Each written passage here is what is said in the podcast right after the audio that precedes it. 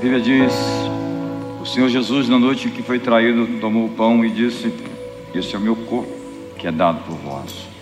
E semelhantemente pegou o cálice e disse: Esse é o meu sangue, o sangue da nova aliança, feita no meu sangue. E todas as vezes que comerdes o pão e beberdes do cálice, anunciais a morte do Senhor até que ele venha. A mensagem do Evangelho é sobre a vitória de Deus no mundo quando este quis ser rei na terra, o Todo-Poderoso.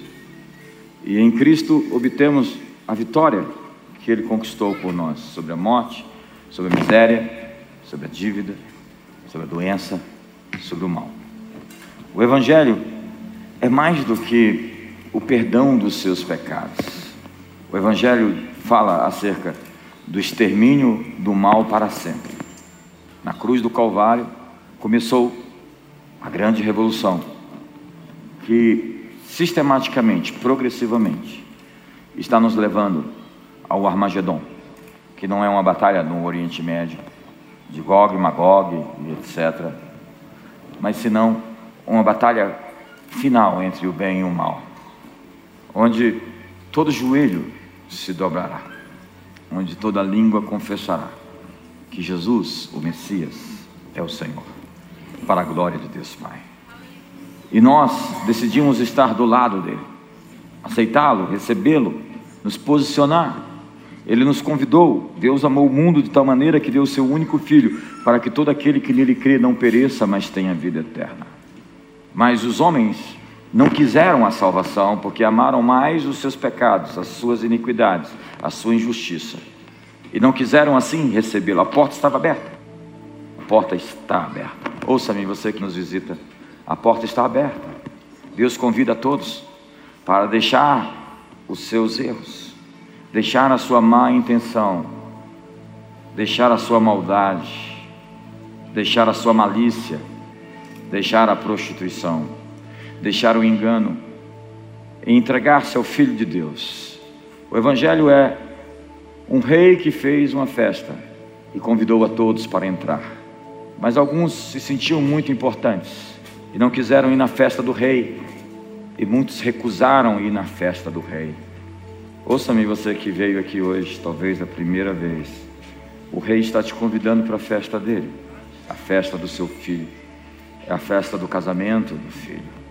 A igreja é a noiva. E porque muitos recusaram, ele mandou convidar todos os portadores de deficiência física, cegos, surdos, prostitutas, publicanos, pessoas mal afamadas, para que viessem à festa do rei. E essas de pronto aceitaram, e a sua casa ficou cheia. Paulo diz que ele não chamou aqueles de nobre nascimento, mas chamou as coisas loucas do mundo para confundir as sábias, as coisas fracas para envergonhar as fortes, e as coisas que não são para reduzir a nada aquelas que são. Porque o Evangelho é loucura para os que se perdem, poder de Deus para os que são salvos. Loucura para os gregos, como Deus, como assim? Deus em uma cruz, crucificado.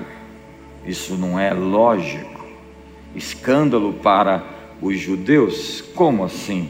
Maldito todo aquele que for pendurado no madeiro, o pior tipo de morte, você me diz que ele é o Cristo, o Messias? Porque aprove a Deus salvar os homens pela loucura da pregação, porque a loucura de Deus é mais sábia do que os homens, e a fraqueza de Deus mais forte do que todos nós, e seja Deus verdadeiro e todo homem mentiroso. E nós, como escaparemos se negligenciarmos tamanha salvação? Uma porta se abriu e Deus convida a todos a arrependei-vos dos seus pecados. Esqueças as velhas práticas, os velhos erros, e andemos, pois, em novidade de vida. Não se trata de uma religião, mas de um convite para um relacionamento. Não se trata de uma filosofia, mas de uma comunhão de uma conversa, de um relacionamento. Em Cristo fomos feitos sabedoria, justiça, santificação. Em Cristo somos mais que vencedores, por meio daquele que me amou. E ainda que os vossos pecados sejam vermelhos como a escarlata, eu, todavia, os torno mais alvos do que a neve. Porque eu mesmo desfaço das tuas transgressões e dos teus pecados, eu não me lembro. Porque, como diz do Oriente e do Ocidente, assim eu lanço os seus pecados tão longe, no fundo do mar. Porque quem intentará acusação contra os eleitos de Deus? Se é Deus quem os justifica, justificados pela fé, temos paz com Deus por meio do Senhor Jesus Cristo, e Ele nos transportou do império das trevas para o reino do Filho do seu amor, no qual temos a redenção, a remissão dos pecados, e Ele nos fez idôneo a parte que nos cabe da sua herança nos santos na luz. Você é a palavra. Eu estou citando versículo após versículo para dizer a você que quando você se enche da verdade de Deus, quando você é pressionado, é a verdade de Deus que vai. E assim somos transformados de glória em glória, como por espelho na imagem do Senhor. E ao receber o pão e ao receber o cálice, nós estamos reafirmando a nossa aliança, superior aliança, com superiores promessas. Eu não sei qual foi o motivo que você entrou aqui hoje. Talvez não foi o melhor, quem sabe. Quando Judas chegou naquela reunião, ele chegou com planos de traição.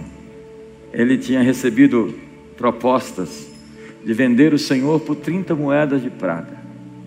E eu lhe pergunto: o que você traz para essa mesa hoje? Talvez ele estava ofendido porque Jesus lhe deu uma bronca. E hoje eu ouvi de manhã que a ofensa é o seu teste para o seu próximo nível. E se você não lidar com a ofensa, você fica preso. Qual é a ofensa que está lhe prendendo hoje? Você pode se tornar um traidor, como Judas. Pedro trazia a sua impetuosidade. Eu nunca te negarei, jamais te negarei. Ele era muito autoconfiante. Você sabe, antes do galo cantar, me negarás três vezes. O que você traz para essa mesa? É autossuficiência ou é dependência? havia um discípulo de Jesus que andava armado, o nome dele era Simão o Zelote. Eu espero que você não esteja armado.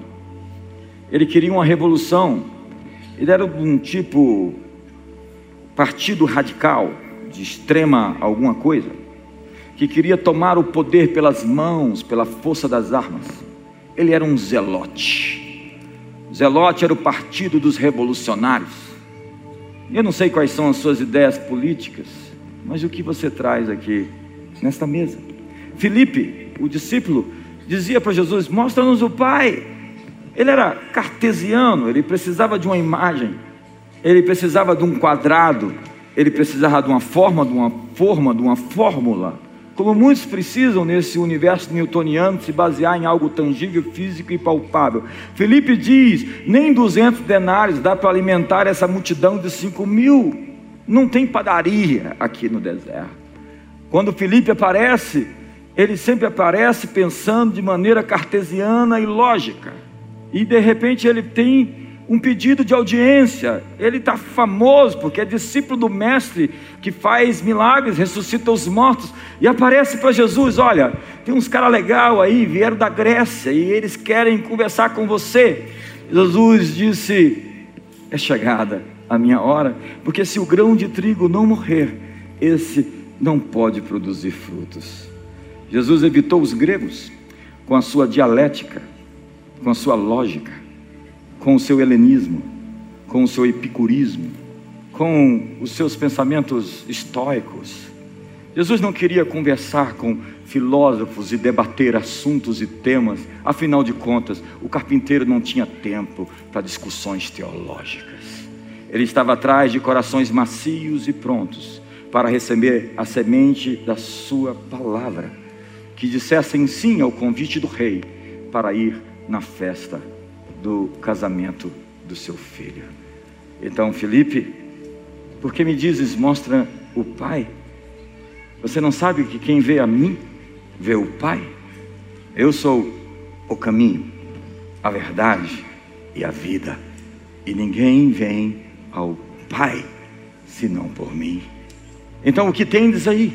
Cinco pães e dois peixes? Traga-me. Porque o que você tem no presente é o suficiente para o milagre que você precisa no seu futuro. Alimente vocês, as multidões, com os seus pequenos pães e pequenos peixes. A propósito, ele veio para os seus, mas os seus não o receberam. Mas a todos quanto o receberam, deu-lhes o poder de serem feitos filhos de Deus, a saber, os que creem em seu nome. O que você traz hoje nessa mesa? Eu quero lhe dizer o que eu trago. Eu trago a informação, anunciai, é a palavra catangelo, onde um emissário do imperador diria a todos que se submetam à autoridade do grande príncipe da paz, o imperador romano. A palavra utilizada no Evangelho quer dizer que todos em todo lugar, agora, fiquem sabendo nessa mesa, principados e potestades, poderes e domínio, domínios foram subjugados. Essa mesa declara que os espíritos de morte estão vencidos, os espíritos de enfermidade estão derrotados, que a própria morte foi vencida, tragada pela vitória. Porque onde está a morte, a tua vitória, onde está o teu aguilhão? Essa mesa declara que todos os seus inimigos que vierem por um caminho contra você baterão em retirada por sete caminhos, e que Deus está fazendo você mais forte do que os seus inimigos. Deus está te dizendo: governa no meio dos seus inimigos, porque aqueles que te perseguem estão tropeçando agora e caindo.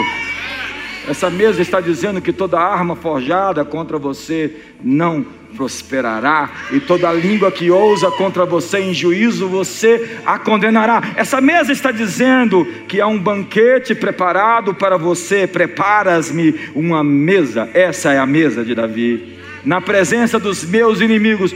Unge-me a cabeça com óleo, o meu cálice transborda. Essa mesa está dizendo que você não terá somente o suficiente, o bastante, mas mais que o bastante, mais que o suficiente, porque Ele é El Shaddai e o seu cálice vai transbordar nesse mês, nesse ano. Existe uma bênção sobre você. Essa mesa está dizendo que os seus pecados estão perdoados e que você está limpo, redimido e transformado.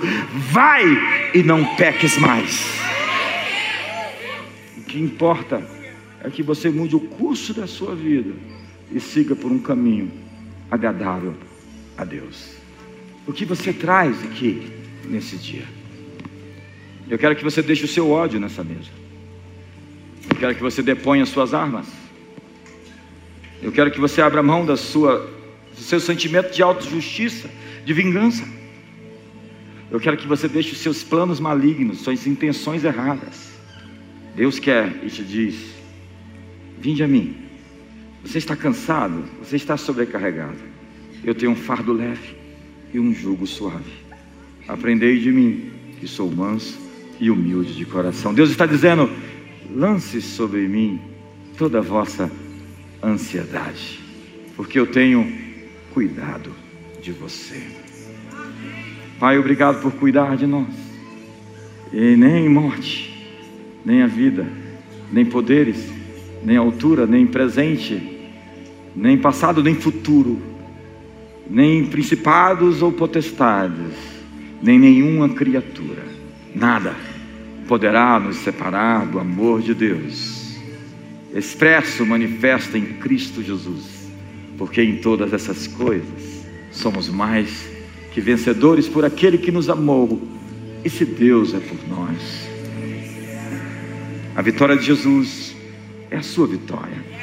Pegue o cálice da nova aliança, pegue o pão, o seu corpo, que pelas suas pisaduras fosse sarado.